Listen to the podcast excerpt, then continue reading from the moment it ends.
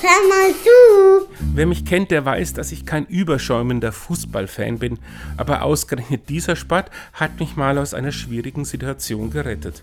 Während einer Dienstreise ins Amazonasgebiet hatte unser Schiff nämlich auf dem Rio Trompetas mitten in der Nacht eine Motorpanne.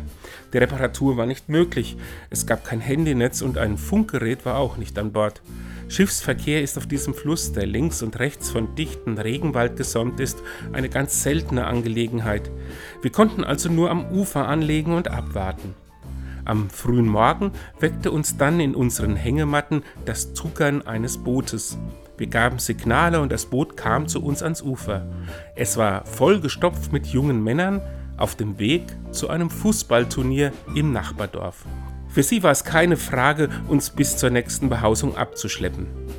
Auch wenn keiner dieser Jungs es jemals auf eine Millionen-Rekordablösesumme bringen wird, diese selbstverständliche Hilfe war eine echt sportliche Geste, eines Champions würdig.